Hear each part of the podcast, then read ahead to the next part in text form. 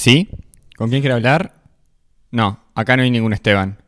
No, no, debe estar equivocado. Bueno, capítulo 4, toma 7, grabando. Nueva semana, nuevo capítulo, y estaba pensando que jamás vamos a hacer de esto una sección de chismes, porque si no tendríamos que hablar de que se armó pica con la familia real en Inglaterra, entre Harry y la reina. y su hermano. Y no lo vamos a hablar. O tendríamos también que decir que Sonsol prometió cambiarse nombres y Peñarol sale campeón. Y tirar algunas ideas. Y tampoco lo vamos a decir. O deberíamos comentar que inicia un nuevo ciclo de Masterchef Celebrity en Argentina y ni ganas de comentarlo tenemos. Pero lo que sí nos parece importante es que el pasado jueves aterrizó en Marte sin dificultades el Perseverance, el robot de la NASA que explorará En su misión inicial, que durará un año marciano, aproximadamente dos años terrestres, la superficie de dicho planeta. El artefacto fue lanzado el 30 de julio pasado para llegar a destino este 18 de febrero. Durante estos días han difundido las primeras fotos de alta calidad desde el suelo marciano y hoy lunes se compartió el video del aterrizaje. Y si hablamos de grandes viajes, la británica Jasmine Harrison, entrenadora de natación de tan solo 21 años de edad, se convirtió en la mujer más joven en cruzar el Atlántico en remo, en un recorrido de 4.828 kilómetros en una pequeña embarcación. Ha tardado 70 días, 3 horas y 48 minutos en lograrlo. ve que estaba podrida la cuarentena, agarró el barco y se fue a la mierda. Con esta travesía, además del récord, ha recaudado unos 11.500 euros que destinará a diversas organizaciones sociales. Admirable. Lo que no es tan admirable, y de hecho es bastante lamentable, es que tal y como pasó en Perú, con el ensayo clínico el año pasado de la vacuna china Sinopharm y su vacuna gay, donde recibieron dosis de manera irregular 487 personas, incluido el ex presidente Martín Vizcarra, en Argentina el ex ministro de Salud Ginés debió renunciar a su cargo tras aparentemente haber facilitado la inmunización a allegados en lo que los medios denominaron vacunatorio VIP.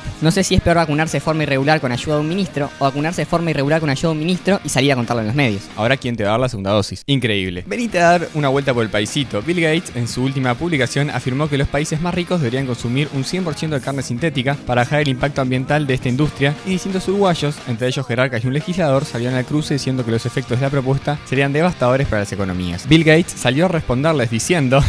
Nada, mentira, mira si le va a responder, boludo, se la creyeron. Que le hace una raya más al Tigre. Es el título del momento deportivo de hoy, porque el Barcelona se volvió a comer 4 por Champions ante el PSG, Que si hay algo que no tiene, son champions. por la idea de los octavos de final. Esto ni debería estar en el segmento de hoy, ya que no sorprenda a nadie, si no fuera porque Kuman, el técnico culé, terminó en las risas hablando con los rivales y declaró que no va a mentir y que hay mu- muy pocas opciones para la remontada. Dando grandes muestras de rebeldía, amor propio y confianza plena en sus jugadores. Los que tienen paciencia, además de los hinchas de los grandes, con Larrieri y Giordano, ponele con tanta paciencia, son los dirigentes de Torque, que no aceptaron ser Uruguay 3 en la Libertadores y el puesto quedó para Wanders, que va quinto en la anual, lógico, mientras que los ciudadanos se la juegan por el campeonato y por entrar en fase de grupos de la Copa. Algo que no parece tan loco, ya que pueden dar dos o tres pases seguidos. Por otro lado, mientras esperamos ver si Aguada le puede pasar la escoba a Trubil, la selección uruguaya de básquetbol clasificó a la AmeriCup luego de vencer a Paraguay, donde la nota la dio Agustín Ubal, que con 17 años pasó a ser jugador del Barcelona y a debutar en la selección mayor anotando 20 puntos. Y uno acá grabando y editando audios.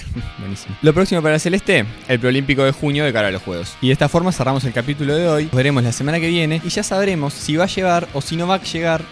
si no va a llegar, ¿entienden? Por las vacunas chi. No, tampoco. bueno, dijeron que las vacunas aparecen la semana que viene. Esa era la data. Pero lo que seguro vamos a tener, lleguen o no lleguen, es una nueva dosis de la objetividad, son los padres.